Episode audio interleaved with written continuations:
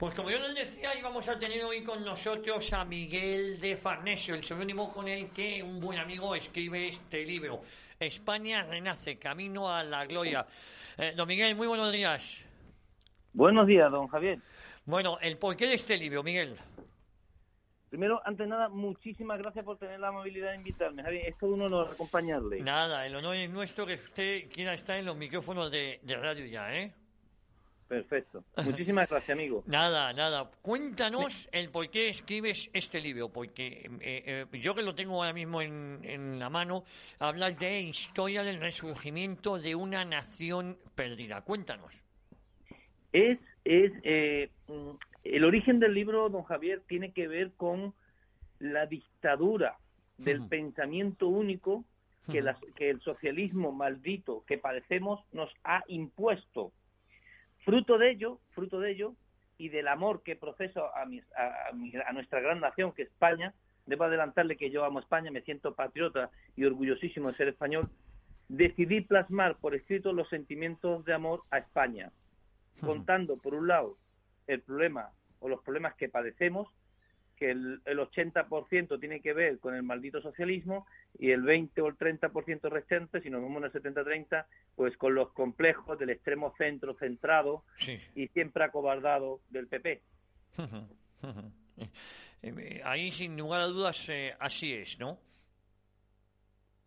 Sí, sí, eh, por oh, supuesto. Eh, eh, don Miguel, vamos a ver, en el libro, ¿y ¿a qué época se circunscribe? Porque hablas del gobierno comunista, golpista, de Otegui, pero también hablas de nuestra Segunda República. Sí, por supuesto, de, la Segunda República que usted sabe mucho más que yo. Yo simplemente soy un, un humilde escriba que intenta contarle a los, a, los españoles que tengan bien y, otros ciudadanos que tengan bien leerlo qué fue lo que ocurrió en aquella época. Sí, el libro es un, es un podemos decir un recopilatorio de hechos desde hablo de varios temas distintos toco temas muy serios como la Segunda República que hay que nunca me cansaré de contarlo don Javier la trae la izquierda la trae la que la pierde y a Dios gracias a Dios gracias la gana la derecha a Dios y al generalísimo Franco, la gana la derecha, al que siempre estaré agradecido por haber derrotado al comunismo. Creo que es la primera y la única vez que se ha derrotado. Hablo de la Segunda República y también toco distintos temas, desde la Segunda República hasta... Mm, empiezo por don, don Arturo eh, Fernández, todo lo acaecido alrededor de este grandísimo actor y mejor persona. Hablo, también me remonto a, a la época de Sócrates, a, eh, lo que yo, yo, le llamo el arte de conversar y todo lo que ha tenido que ver con la, la aparición brutal de las nuevas tecnologías y cómo se ha relegado algo tan bonito como la palabra, algo tan precioso como la palabra, quizás una de las herramientas más bonitas creadas. Y sí, también hablo de la Segunda República, como bien dice usted, también hablo de, se habla del, de todo lo que ha sido en la pandemia, por qué nos ha ocurrido esto, porque si, si, si malo pernicioso y, cruel ha sido los efectos de la pandemia, no mucho peor ha sido la gestión que ha hecho este gobierno, que hace mucho tiempo que pasó, don Javier, desde, desde la negligencia, a mi juicio, al terreno de lo criminal. Es el gran culpable de las desgracias que nos ha ocurrido en España en los últimos años, don Javier. Eh, eh, fíjese, también da motivo para la esperanza, ¿no? También abrazarás la esperanza, dices en la contraportada del libro, a ver lo mejor de esta gran nación, los españoles de bien. Sí, sí, por supuesto, don Javier, faltaría más. De la misma manera que intento, eh, desde mi humilde forma de entender, lo que nos ha ocurrido a los españoles en los últimos años y qué nos ha traído hasta las actuales circunstancias, intento hacer un diagnóstico de cuáles son los problemas. ¿Cuál es el problema? El problema se llama Pedro Sánchez y todos sus sucios socios y, y los complejos los complejos azules, la veleta azul. Pero también es obligado es obligado mandar un mensaje de, de abrazar la esperanza, don Javier, de decirle a los españoles que somos una grandísima nación, que una vez conquistamos el mundo, que fuimos una grandísima potencia y que nada nos impide volver a hacerlo. Decía el mariscal de hierro Otto von Bismarck que España era esa nación que llevaba 500 años intentando autodestruirse, don Javier, y que, y que eh, nunca lo había conseguido, que en el momento de dejarse de hacerlo volvería a ser la vanguardia del mundo. Yo creo en esa España, en los españoles de bien, que luchamos, que trabajamos, que madrugamos, que amamos a España, don Javier, porque De la misma manera que cuando sus hijos, su mujer, su madre, su hermano tienen un problema, usted acude al amor que le tiene a, le tiene a ellos para, para ayudarle, hay que amar a España, don Javier. Si no amamos a España, nos convertimos entre de izquierda, que es el nexo de unión de la izquierda con el terrorismo y con el separatismo y con toda esa basofia patológica. Eh, fíjate, eh, también dices que eh, gracias por unirte a la resistencia contra un enemigo que se ha propuesto arrebatarnos nuestro pasado, nuestro presente y nuestro futuro. porque tenemos futuro, a pesar de que camino, esto lo, lo, digo yo, España es casi un estado fallido. veremos cómo revertimos la situación, ¿no? Es cierto, Javier, es cierto, la situación es muy difícil si usted, claro que lo conoce, porque un buen profesional conoce el estado de la deuda pública y la situación del déficit, España prácticamente es un estado fallido en lo económico, en lo moral no le cuento, en lo moral es, penoso. Y en lo, en lo político, pues ya estamos viendo la invasión de Marruecos con el, con el ¿cómo le digo yo? Con, la financiación por parte del gobierno de España. Es la primera vez que se invade un país y se lo financian, se lo financia el invadido. Eh, esto, esto, es lo que tenemos, don Javier. Tenemos un gobierno que, que todo aquel que enarbole la bandera de España es un enemigo, pero si usted enarbola la bandera del odio a España, de su destrucción, pues le van a coger como los brazos abiertos. Igual hasta le hacen ministro. Fíjese usted que tenemos comunistas, don Javier comunistas que son capaces de poner la misma frase, frase perdón, democracia y comunismo, libertad y comunismo. Eh, eso es eh, exactamente eh, el agua y el aceite. Es imposible ser demócrata y ser comunista. Es que es imposible, vamos. Imposible, porque el comunismo anhela, sueña y normalmente consigue, desgraciadamente consigue destruir la democracia. O usted es demócrata o es comunista. Y si es comunista, empadrónese en Corea del Norte y disfrute la bondad del socialismo. Don Javier, allí, que allí, que allí se está muy bien. Disfrute usted de lo que usted defiende, disfrútelo. Sí, sí, e, efectivamente. Pues eh, yo recomendar, ¿cómo podemos adquirir este libro? Porque lo has autoeditado en Amazon, ¿no? Sí, le cuento, don Javier. Mire, yo escribí un primer libro que se, titula Alzamiento Nacional versus Izquierda Patológica y lo hice con una editorial que salí francamente decepcionado, salí muy decepcionado. Y este lo he hecho todo en mi casa. Eh, lo he escrito yo, un amigo me ha ayudado porque siempre hay cuestiones que se me van y yo, al fin y al cabo, yo tengo mi trabajo, yo solo soy alguien que ama España y plasma su sentimiento por escrito, don Javier, no soy escritor ni muchísimo menos. Sería una falta de respeto a usted a los verdaderos Lo he, lo he lo he escrito en mi casa, evidentemente, y como no tenía editorial, pues directamente lo he subido a Amazon, con lo cual hoy, hoy solo se, solo se puede comprar en Amazon. Hay mucha gente, don Javier, que me dice, mm, es que Amazon, es que Amazon, Amazon es una herramienta perfecta para ir contra el sistema, porque precisamente el libro son herramientas ideológicas para tumbar la falsaria, entelequia socialista, no es nada, el PSOE solo es un bluff, don Javier, un bluff que está en las cabezas del Partido Popular, nada más, nada más. Nada más. Pues hay que recordar España Renace, Camino a la Gloria de Miguel de Farnesio, disponible en Amazon. Yo le tengo que felicitar por el libro y mandarle un abrazo, ¿eh? No, no, don Javier, por favor, gracias a usted que lo sigo todos los días y, y por la labor encomiable que hace. Yo le digo a usted y a su equipo, don Javier, gracias por amar y defender lo que yo más amo. España. Pues gracias a usted por dar la cara. Un abrazo muy fuerte, don Miguel. A su disposición y viva siempre España, don Javier. Viva siempre y estamos en contacto. Un abrazo muy fuerte, Miguel. Un abrazo. Adiós. Ay, qué negro lo veo. Pues no lo veas tan negro, cariño. Vinresa Poceros. Desatrancos de tuberías, saneamientos o alcantarillados. Con más de 35 años de experiencia desde 1983. Trabajos para particulares, empresas o comunidades de propietarios. Servicio 24 horas. No lo dudes y no lo veas tan negro. Llama ahora al 91 565 2712 o entra en la página web vinresa.com. Y recuerda, si eres oyente de Radio Ya, te aplicamos un 10% de descuento. Continuamos aquí en la boca del lobo. Bueno, saben ustedes que la, pandemia ha traído desajustes en la atención sanitaria en, numerosos centros de salud, en instalaciones hospitalarias y la verdad que se ha visto repercutido de alguna forma el, servicio el servicio público. Eh, de, un, de un tiempo a esta parte eso se ha notado mucho, pero también hay, acontecimientos eh, tristes y, luctuosos eh, que ocurren como han ocurrido siempre. No, no tiene nada que ver el COVID. Hemos conocido una, una información que ya les hemos comentado en alguna ocasión y es acerca de una familia que está reclamando casi 300.000 euros por negligencia médica a la Fundación Jiménez Díaz en Madrid por el fallecimiento de una joven mujer de 28 años de edad. Bueno, la Comunidad de Madrid, a través del SERMAS, reconoció con fecha del 22 de junio del 2020 la responsabilidad de la Administración por el fallecimiento de esa mujer.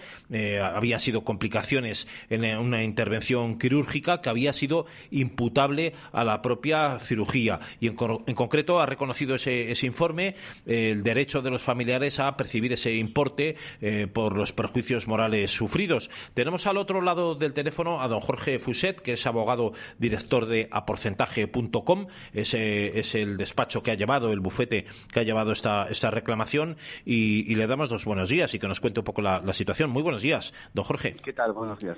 encantado, ¿eh? Igualmente. Encantado. Eh, ¿Qué le iba a decir, eh, don Jorge? Eh, no sé si era correcta toda la información que estaba dando, no sé en qué situación se encuentra esta reclamación de la familia con una persona que inicialmente, por la edad que tenía, no parecía que podría haber habido las complicaciones que hubo, que desembocaron tristemente en, el fallecimiento.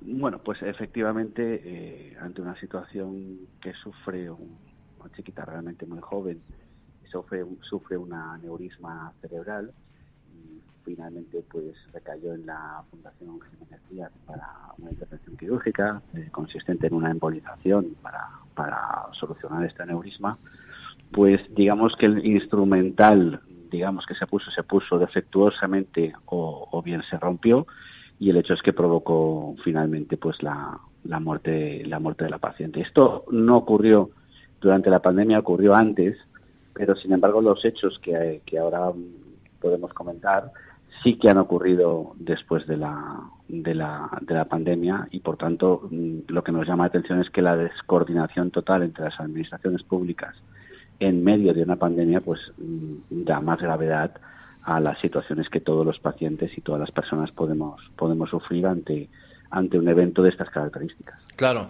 claro, bueno, y hay un problema añadido, señor Fuset, eh, que se ha conocido y es eh, esa guerra entre administraciones eh, con la subcontrata que ha llegado a los tribunales porque la Fundación Jiménez Díaz ha interpuesto un recurso judicial contra la resolución de la propia administración. Eso no se había visto prácticamente nunca y eso puede llegar a suponer años para la resolución de una cuestión que inicialmente parecía, por el ser más y los informes que habían hecho, quedaba igual que hubiera sido un hospital público que el hospital de una, de una subcontrata o de un concierto como es el que, el que se mantiene con la Fundación Jiménez Díaz, ¿no?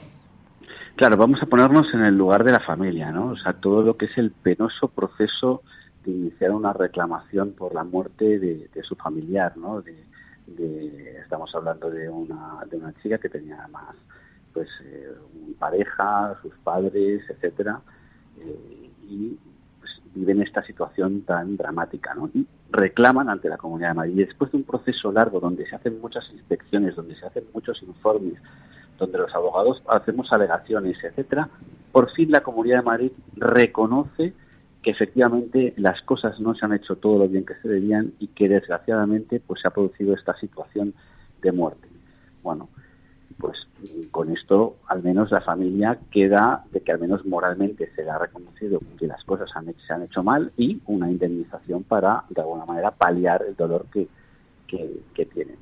Entonces es cuando viene la Fundación Jiménez Díaz con la que tiene un concierto de la Comunidad de Madrid, como tienen con más eh, centros hospitalarios, y recurre la resolución de la propia Comunidad de Madrid. Es decir, durante todo el procedimiento administrativo estuvo callada, no dijo absolutamente nada, no negó ningún tipo de ningún tipo más que presentar informes, pero en ningún momento eh, dijo que no se habían producido los controles o las reuniones entre la comunidad y tal para resolver conjuntamente la situación. No se quejó de nada. Y cuando la resolución de la comunidad viene es cuando ahora discute, obligando a la familia a entrar en un proceso de tribunales que puede durar años. Entonces, el tema es, si la Fundación Jiménez Díaz ya en su convenio acataba lo que dijera la Comunidad de Madrid, que tiene la, eh, última palabra en determinar si hay un tema de negligencia, ¿qué hace ahora mismo la Fundación Jiménez Díaz intentando ir a los tribunales para rebatir lo que la propia Comunidad de Madrid ha dicho? Claro, claro, claro. Bueno, porque a la familia realmente no le importa de, dónde viene el dinero, ni siquiera a lo mejor tenía una percepción de que aquello, ese hospital fuera un concierto con una eh, fundación privada, etcétera. Uno va al hospital, como usted bien decía, eh, intenta que le, que le, sanen y que le curen y que le intervengan lo que, lo que tengan que hacer. Entiende que es el sistema sanitario público español, que es tan, tan prestigioso y tan notoriamente eficiente, y, uno no va allí pensando que a, ver si voy a entrar aquí y luego no me van a indemnizar si se ocurre algo, ¿no? Porque ese el, el, el defecto de la cuestión es que ahora mismo eh, mm, realmente quién tiene que tendría que indemnizar, quién tiene que pagar la fundación, la Comunidad de Madrid. Cara al ciudadano y a la familia, la Comunidad de Madrid, que es a quien ha demandado. No se puede demandar directamente a la Fundación Jiménez Díaz cuando actúa como sistema público. Cuando actúa como sistema privado sí que se puede pero cuando actúa como sistema público no se puede eh, solo ir contra la Fundación Jiménez Díaz. Por tanto, quien nos tiene que pagar y quien tiene que pagar a la familia es la Comunidad de Madrid, pero la Comunidad de Madrid le pide o le pasa la pelota a la Fundación Jiménez Díaz por considerar que por su convenio tiene que pagar la Fundación Jiménez Díaz. Entonces es un poco como el proceso de Kafka, ¿verdad? Claro. Que, que uno no sabe ya qué teclas tocar para que efectivamente se haga se haga la justicia. Entonces eh, pues nos encontramos en esta situación, es decir, una sanidad pública que se pretende dar una satisfacción a todos los ciudadanos dependiendo de los conciertos que se vayan realizando. O sea, si los conciertos están, podemos estar todos a favor de los conciertos, pero no de este desbarajuste y de esta descoordinación de administraciones. Cuando una administración dice que hay que pagar una indemnización y que se han hecho las cosas mal, pues esto debería ir a misa y no puede servir estos convenios estos conciertos para mm, llevar a un peregrinaje a la familia mm, judicial, más gastos y más, más tiempo y más dolor, que eso es lo peor. Claro. Señor Fuset, desde el despacho de abogados a porcentaje.com que usted eh, dirige, eh, han conseguido que se reconozca la negligencia eh, y la indemnización también. ustedes están especializados, llevan ya, cuentan con 25 años, más de 25 años de experiencia en ese tipo de, materias. ¿Cree que usted que esto se va a resolver positiva y favorablemente para los reclamantes, es decir, para la familia de la, de la fallecida, o se dilatará en el tiempo y entrará incluso en un contencioso? ¿Cuál, cuál es un poco el camino que le queda? Bueno, eh, estamos en una fase ahora mismo que, vamos a, luchar insistiendo de que mm, la Fundación Jiménez Díaz no tiene ningún tipo de legitimación para recurrir lo que ya ha dicho la sanidad pública. Desde el momento que la Fundación Jiménez Díaz decide trabajar con la sanidad pública, se tiene que atener a, a los dictámenes de la sanidad pública y, por tanto, no tiene ninguna legitimación para discutir sobre el fondo del asunto. ¿Esto qué significa? Que lo que vamos a intentar es que no discutir sobre si hubo o no hubo, porque eso ya lo ha dictaminado la sanidad pública. Y por tanto, decir que la Fundación lo que tiene que someterse a lo que ha dicho la Comunidad de Madrid. Esto es donde estamos. En esta batalla ya estamos ante el Tribunal Superior de Justicia de, la Comunidad de Madrid y, esperamos, y esperemos que los tribunales sean sensibles a lo que, entendemos que es un argumento muy sensato, que es que no haya desigualdad entre la sanidad pública y en la sanidad privada y por tanto que la sanidad pública es la que en estos momentos nos hallamos en nuestra reclamación y no se salga el caso de este ámbito de la sanidad pública. Claro. Bueno, vamos a ver que, Dios quiera que esto se resuelva con, con, rapidez y, y, en favor de la familia y, con lo que ya ha informado positivamente la, sanidad eh, la sanidad pública, la Comunidad de Madrid y, la Administración. Señor eh, señor Fuset, eh, abogado director de porcentaje.com, muchísimas gracias por estar con nosotros hoy aquí en Radio Ya y explicarnos esta, esta situación. Muchas gracias a vosotros y os tendremos informados. Gracias, buen día. Buen día. Si quieres una formación con amplios conocimientos prácticos y técnicos, elige Formación Profesional Corredor de Lenares. Te ofrecemos toda nuestra experiencia educativa en la formación online y presencial, en tres ciclos de grado medio, cuidados auxiliares de enfermería, emergencias sanitarias, farmacia y parafarmacia. Matricúlate en nuestro centro. Recuerda, Formación Profesional Corredor de Lenares, en Avenida la Constitución 190, Torrejón de Ardoz, Madrid. Llámanos al 91 675 1535, infórmate en www.fpcorredor.com. Estudia con nosotros.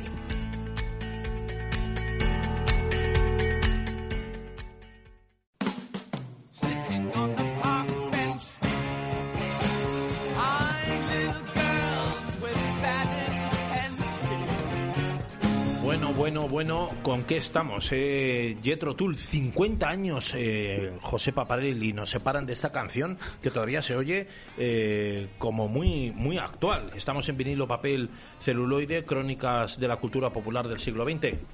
¿Qué tal, José Luis? La verdad, esto es una maravilla. Estamos escuchando Aqualán. Aqualán eh, fue yo creo que el gran, la, gran obra de Jethro Tull. Eh, se cumplen 50 años, 1971, aproximadamente por estas fechas, y eh, realmente fue un álbum que revolucionó un poco un subgénero que por entonces estaba era incipiente, que era el del rock progresivo. Eh, hablamos de 1971 y podemos enumerar a ciertos grupos que, que han sido los estandartes de este, de este subgénero, como por ejemplo Genesis, King Crimson, Camel, Yes, Supertramp, o no sé, Gentle Giant, estos grandes grupos que en esos primeros 70 cambiaron un poco la tendencia de lo que tenía, llevaba el rock hasta ese momento y, y han, han metido, han introducido ciertos elementos sonoros que antes no, no estaban en el rock y que eran insospechados de que podían llegar a, a, fusionarse, como por ejemplo la música clásica, instrumentos como en este caso Jethro Tull, liderado por un personaje magnífico que todavía sigue regalándonos con su con su con su genio, su música y su arte muchísimas cosas que, que, todavía perduran y seguirán en la historia. Él eh, interpretaba su flauta, su flauta traversa, esa, imagen, esa imagen de Jetro de John, de Jan Anderson eh, montado sobre una sola pierna, haciendo como un el 4, como, cuando eh, haciendo el 4, ahí con esa flauta traversa. introduce elementos como folk, ¿no? También, sí, efectivamente, folk británico. Hay una parte claro, porque eso en rock británico, tú hablas de rock, estaría ya divergente de lo que es el rock sinfónico. Tú mencionabas a Supertramp, que tiene muy, parecido en algunas cosas, pero sin embargo está en otra órbita Supertramp que Jethro Tull mantiene esencialmente prácticamente hasta el final. ¿no? Sí, sí, sí, sí, lo sigue manteniendo hasta el día, hasta evoluciona, el día evoluciona poco, o sea que en esto se queda en su, estilo, cultiva sus propios elementos. Sí, sí, ha seguido esa línea, esa línea de conjugar, eh, ya te digo, géneros como, como por ejemplo el la música, la música clásica, el gótico, el folk, eh, con instrumentos, ya te digo, mm, innovadores, ¿no? Como por ejemplo el, el, laúd o, instrumentos que eran provenían sí, justamente yo de otros. He escuchado de otra, me, ha, me, ha, recordado también, te decía yo, música folk, pero también mm, algo eh, tufillos celtas, porque habla mucho también de en las letras naturaleza, Dios, cosas un poco místicas a veces, ¿no? Bueno, Aqualán justamente va por ese lado. Lo, lo, curioso del disco, eh, José, fue que eh, estuvo inspirado en unas fotos que sacó su, su mujer a, unos vagabundos eh, en el, a orillas del río Támesis, eh, por entonces. Sacó unas fotos, su mujer era fotógrafa, sacó unas fotos y que realmente inspiraron a, a Jan Anderson a componer esta, esta obra, que eh, ha sido considerado como un álbum conceptual y pionero en ello, pero sin embargo Jan Anderson lo desmintió. Él dijo que es un conjunto de canciones y que no tenía nada que uniera en realidad todo lo que los críticos vieron en su momento. Entonces, eh, ahí mete yo creo que un poco esa idea de, de marginalidad, de de que surge a partir del, del, avance de lo urbano frente a la naturaleza, frente al campo y demás, y que llevan a encontrarse que con ciertos personajes realmente realmente mm, eh, de mala vida ¿eh? entonces eh, en Aqualán se, se, cuentan historias que son que son un poco un poco duras un poco crueles un poco tristes pero que, que le han lo han impulsado a, crear esta música maravillosa y estos textos que realmente hasta el día de hoy yo creo que han sido han sido insuperables y también me recuerdan un poquito a, Modi Blues en algunas cosas claro las letras Modi Blues tiene también un, fondillo parecido, ¿no? Sí, el estilo de hacer música y las letras también, sobre todo, ¿no? Sí, sí, sí, sí. Bueno, pues, de alguna forma también Moody Blues fue uno de los pioneros del, de lo que ya se llamó el prog rock y demás. Pero yo creo que Jethro Tull, eh, personalmente yo creo que a mí me es la banda que más me ha llegado de este subgénero del rock progresivo. Yo por entonces en los años 70 eh, prefería el rock duro, el hard rock y otra cosa. Y por entonces me parecía música de viejos y, muy pretenciosa, ¿no? Con estos sonidos. Pero con el paso del tiempo he vuelto a, a, la hora de, de Jethro Tull. Un poco lo mismo, sí. me ocurrió un poco lo mismo. Es curioso, ¿no? Estuvo en el año 2018, José Luis, estuvo aquí en el Palacio de... Digamos que nosotros en el arranque de nuestra música éramos un poquito más modernos de lo que ya representaba Jethro eh, Tull, que nos parecía pues eso de rock sinfónico, tal, y, pretencioso, tal. Luego, eh, ya cuando profundizas, efectivamente eso te pasa también con los Modi Blues, ¿no? Sí, sí, sí, sí, es una cuestión que, yo creo que es generacional. Te decía que estuvo en el año 2018 y en el año, a principios del 2020. Eh, tuve la suerte de ver el show del, del 2018. un lujo. Un lujo, la verdad que un lujo porque trajo... La puesta en escena... La puesta en escena eh, ha sido fantástica porque... Eh, trajo como una especie de, de show multimediático contando su propia historia. ¿Dónde fue? ¿En el Vicente Calderón? No, no, no, no, en el Teatro del Palacio de los Deportes. Del Palacio del IFEMA, digamos. Del IFEMA. El IFEMA, En el IFEMA. Un teatro, un teatro. Y vimos a Jan, Jan Anderson, que ya tiene 73 años, en un estado, vamos, estupendo. Aunque ah, ahora sí, sí, sí, maravilloso, La verdad que maravilloso. ¿Qué tipo? Eh, aparte, físicamente todavía, bueno, comiéndose el escenario. Comiéndose el escenario, cantando, haciendo sonar esa flauta y nos hemos enterado hace muy poquito, muy poquito tiempo de que sufre de EPOC ahora. Está ah, un poquito un poquito malo. Pero Jetro Tull nos regaló Aqualán, que aconsejamos a los oyentes de, de La Boca del Lobo que, que, vuelvan a él, que vuelvan a escucharlo. Y les gustará más. Y yo creo que sí. Y nos vamos a ir con, con otro tema, que, que es Locomotive Breath, que es el que cierra el álbum y con el tema que cerró que cerró el concierto de, de aquí de Madrid y que también sintetiza un poco esa, esa mezcla de fuerza eléctrica con armonías que tienen que ver con el folclore y demás. Así que bueno, simplemente pues, dejamos con vamos a irnos, vamos a dejar a los oyentes con, con, con, Ian Anderson y, esta otra pieza. Muchas gracias, José Paparelli. A ti, José, un gusto como 50 años de 50 años de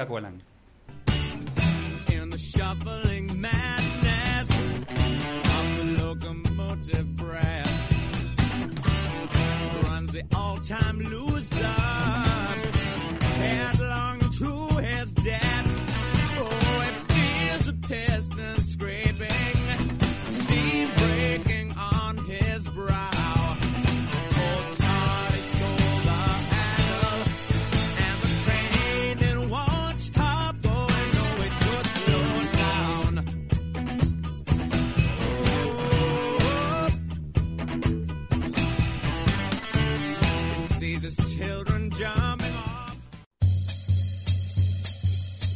¿Quieres tomar decisiones con clase?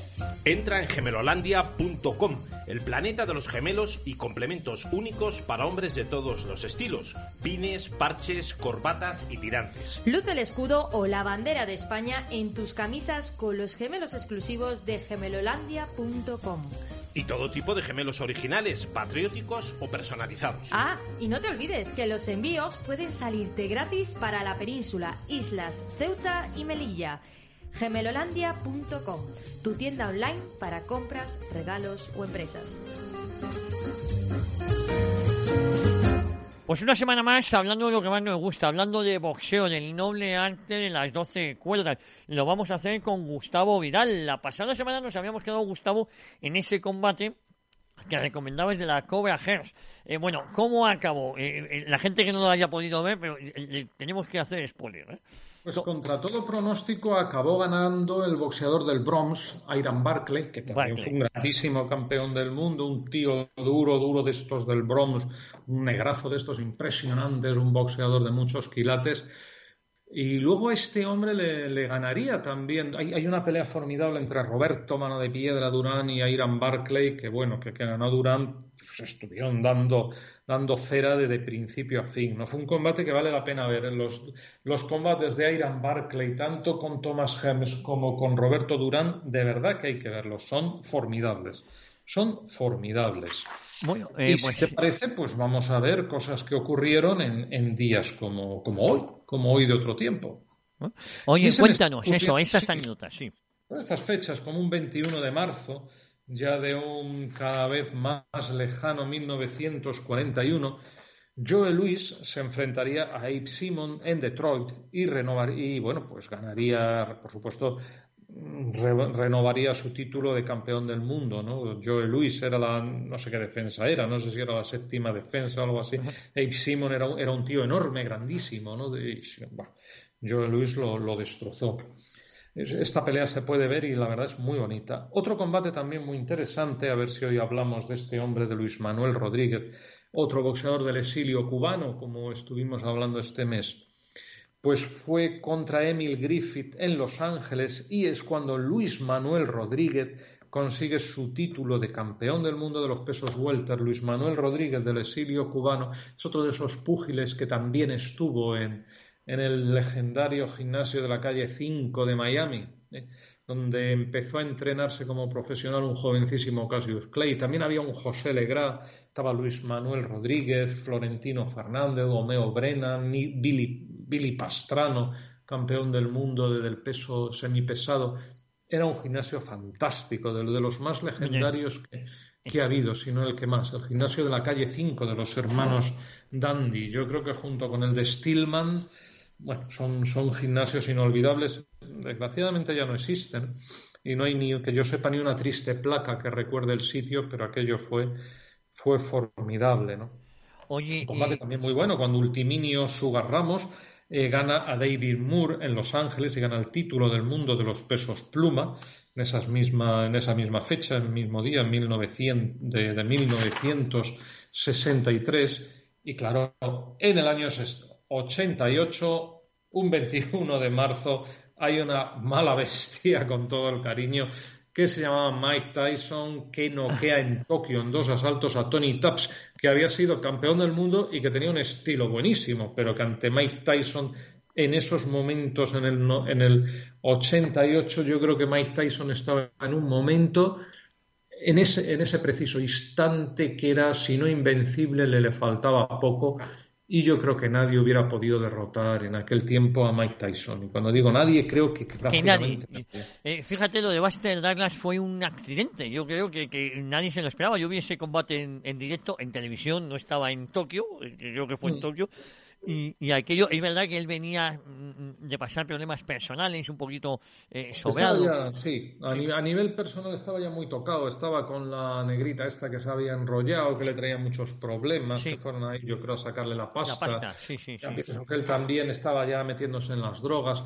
Hacía ya cinco años que se había muerto D'Amato, luego ya la sombra cada vez se iba diluyendo más. D'Amato era, era su padre adoptivo, su entrenador y tal, y eso se notó. Bueno, y un combate formidable, 22 de marzo. Eh, es el último combate que realiza Muhammad Ali en defensa de su título, diez veces ya campeón del mundo. Se lo quitan en los despachos frente a Zora Foley en Nueva York. Retiene así ese título, ¿no? Sería su última pelea en dos años y pico. Y unos años después, 14 años después, en el 81, una noche relativamente triste para el boxeo español, aunque esperada, cuando por Roberto Castañón pues es apalizado por Salvador Sánchez en Las Vegas, pero bueno, como decía Castañón, perder con Salvador Sánchez tampoco era, era ninguna deshonra. Salvador Sánchez era, era estupendo, ¿no? O sea, es que era, era un grandísimo boxeador, por, lo tanto, perder con él pues no era tampoco gran cosa. En el 79, en el 79, por estas fechas, Larry Holmes noquea en el séptimo asalto a Osvaldo Casio en Las Vegas y retiene su título, eh, bueno, en en el séptimo asalto, si no estoy, si no estoy equivocado, ¿eh? en Las Vegas, del Consejo Mundial de Boxeo. ¿eh? Sí, sí. Oye, eh, más cuestiones, porque es verdad que esta época de la que nos habla del boxeo quizás fue otra. Siempre ha habido épocas doradas y nos acordamos también mucho de los 80 y de los 90, ¿verdad? Sí, sí, sí, sí, sí. Bueno, fíjate si es buena que, que en esta misma fecha Ernie Severs, el mayor pecador de la historia, noquea en el primer asalto, en este mismo día, esta misma fecha, a Ken Norton, a Ken Norton, un 23 de marzo de 1979, en Las Vegas, ¿no? bueno, yo creo que, que, realmente Ken Norton, que, que, había sido también campeón del mundo, Larry Holmes mandó a la lona, perdón, Ernie Severs mandó a la lona a Larry Holmes, pero no, no pudo ganar el título del mundo, no le pudo rematar, era un grandísimo pegador, tal vez el mayor pegador que ha habido, pero no era rematador, no, no sabía rematar las peleas. Y aquí a Ken Norton le cogió, y que en el primer asalto, oye, Ken Norton es el hombre que le dio el infierno a Lee en tres peleas, ¿eh? Pero aún así no, no, no hubo manera, ¿no? O sea, era, era, era tremendo, ¿no? Y un 24 de marzo del 50, una pelea bonita que también se puede ver en internet, cuando Rocky Marciano gana en 10 asaltos eh, a Roland La Estarza. Bueno, bueno, es una pelea que, que, fue un veredicto disputado, pero bueno, ahí está, en Nueva York. Y una pelea también, bueno, que, que fue una pelea muy triste, que es cuando Emil Griffith gana a Benny Keith Parrott, ¿no? Y Keith Parrott moriría 10 días después fue disputando el título del mundo del peso welter. Eh, aquí es que había mucho trasfondo, porque bueno, Emil Griffith era homosexual y Benny Keith Párez, que era cubano, y los cubanos, pues ya sabes cómo son, si no recuerdo mal, que era cubano, pero bueno, es igual, le, estuvo llamando mariquita, maricón, metiéndose con él, y Emil Griffith salió muy encabronado al ring a pelear y, en una esquina, cuando ya le tenía, le, empezó a dar golpes y el árbitro no intervino. Es, es escalofriante porque le llegó a dar 17, creo, uppercuts seguidos de derecha mm. y en los últimos se ve que la cabeza de Keith Párez estaba inerte. ¿no? Y, no paró el árbitro y, no intervino el árbitro, ¿no? No se atrevió a meterse en medio. Digo, joder, macho, pues ¿para qué te pagan? Bueno. Es una cosa. También en el 75 es cuando Muhammad Ali en el decimoquinto asalto gana Chad Wegner, que, prácticamente le, aguanta toda la pelea y hasta le llegó a tirar una vez a Ali. Fue más un empujón, pero bueno, le tiró. Y esta es la película que inspiró Rocky. Es la película que inspiró Rocky. Ah, qué bueno. Era, de marzo del 75. De hecho, luego Chad Wegner demandó a Stallone, llegaron a un acuerdo económico, etcétera. Y, y así fue, ¿no? Eh, otra pelea también interesante en el 90 cuando Juan Látigo Colli gana en 12 asaltos a José Luis Ramírez en Ajacho y retiene su título de campeón del mundo de los pesos superligeros. ¿no? Fue un, un, buen combate de Juan Látigo Colli, de ese argentino. También Oscar de la Hoya en el 2001, un cana por cana, el quinto asalto a Arturo Gatti en Las Vegas. Qué grandioso boxeador ha sido Oscar de la Hoya. Muy bueno, muy bueno, muy bueno. Muy bueno, muy bueno, muy bueno. Un combate también muy bonito que se celebró en Río de Janeiro, en Brasil, por los pesos gallos en el año 61, un 25 de marzo. Eh, fue cuando Eder Joffre, este grandísimo pugil eh, brasileño al que le regalaron el título de los Pluma de Legra, eh, ganó a Piero Rollo. Pero a Piero Rollo le ganó con todas las de la ley. Eso sí que no cabe ninguna duda. Eso sí que, fue así. Y se celebraría en, en, 1925, esa pelea de la que hablamos hace ya unas semanas entre Harry Greb, este púgil tan duro, tan duro, con Jim Taney en, en, no, recuerdo ahora, en San Paul, ¿no? Creo que fue. Y bueno, fue, fue la quinta pelea entre los dos, ¿no? Llegó a ganar eh, una de las peleas, la, Tani ganó dos, Greg ganó una y luego hubo dos sin decisión, ¿no? Fueron grandísimos contrincantes, ¿no? Pero a este, como digo, a Harry Greb, a este grandísimo boxeador, le ganó Tiger Flowers, como dijimos a principio de mes, ¿no? Una pelea fantástica también en el año 34 entre Barney Rose y Bobby Pacho en Los Ángeles. Barney Rose, un maravilloso púgil judío que retuvo así su título de campeón del mundo de los pesos superligeros. ¿Y qué más diríamos? Tenemos tiempo para algo más. Que, se nos va el tiempo, que se nos va el tiempo, que casi no da, no da tiempo a, hablar de más. ¿no? Yo recuerdo, pues, por ejemplo, la del 30 de marzo de, de 1984 entre Mavelas Marvin Haller y Juan Domingo Roldán, un, grandísimo boxeador que no pudo ser campeón del mundo porque o que no pudo hacer todo lo que podía hacer porque se cruzó con con boxeadores como estos, ¿no? Como, como Hagler, como, como fue este otro, como fue, eh, como, fue Thomas Hearns y tal, pero Juan Domingo Roldán, un hombre que perfectamente habría sido campeón del mundo, no cabe ninguna duda. Y ahora, si te parece, pues Podemos hablar un poquito así a bote pronto de lo que nos quede, tres o cuatro minutos, de, un mujer muy simpático, muy que siempre está en todas las leyendas, que fue Mickey Walker, que además llegó a tener un famoso bar, el bar de Mickey Walker, por ahí cerca del Madison Square Garden, ¿no? Es un hombre nacido en, el 1903, etcétera, moriría en el 81 y fue un boxeador profesional estadounidense fue campeón mundial del peso welter, del peso medio, en diferentes momentos de su carrera. También era un gran golfista. Es un boxeador que, bueno, que, siempre tuvo bastante cariño. Fue, un hombre que celebró muchas peleas, 163. Eh, ¿Qué se puede decir de él? Pues que, que, fue eso, campeón mundial del peso, del peso welter. Llegó a campeón mundial, ¿no? Fue campeón mundial también del peso mediano venció a Mike McTowie, a Paul eh, Berlenbach. Bueno, recuperó el título mundial del peso mediano en una decisión muy, muy dividida, como dije, frente a Tiger Flowers, que era muy, muy superior. Y fue campeón también mundial al ganar al, eh, creo que en el semipesado, una cosa de esas, al ganar a Tommy Logan, ¿no? Y bueno, eh, esa fue, esa fue la cosa, ¿no? Dejó, dejó en su momento vacante el título mundial eh, para subir al peso pesado, pero bueno, realmente allí no, no pudo, ¿no? O sea que eh, hizo un nulo, eso sí, con Jack Sarkey. Eh, a este hombre le, dieron una victoria frente a Paulinus Kudun, que las crónicas dicen que fue uno de los mayores robos de la historia.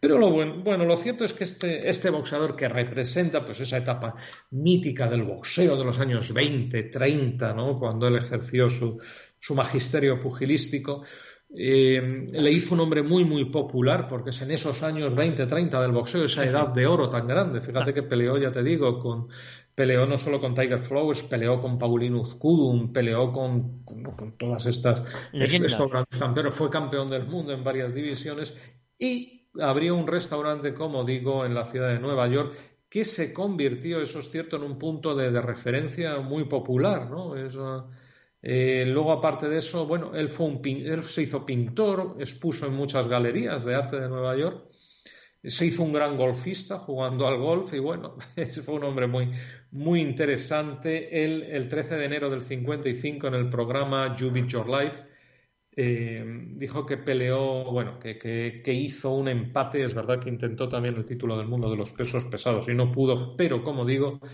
fue un hombre que, bueno, finalmente padecería arteriosclerosis, Parkinson y tal, y moriría de muerte natural después de haber sido, pues, uno de los emblemas de, de aquella época gloriosa del boxeo, ¿no? De, de, ese boxeo medio gangsteril, ¿no? De aquella época de los años 20, 30, y además esa popularidad añadida de, haber tenido ese bar en, en Nueva York, ¿no? Mickey Walker, pues una, una, leyenda del boxeo. Si estuviera escuchándonos José Luis García, se levantaría de la silla y diría, sí, sí, Mickey Walker, Mickey Walker.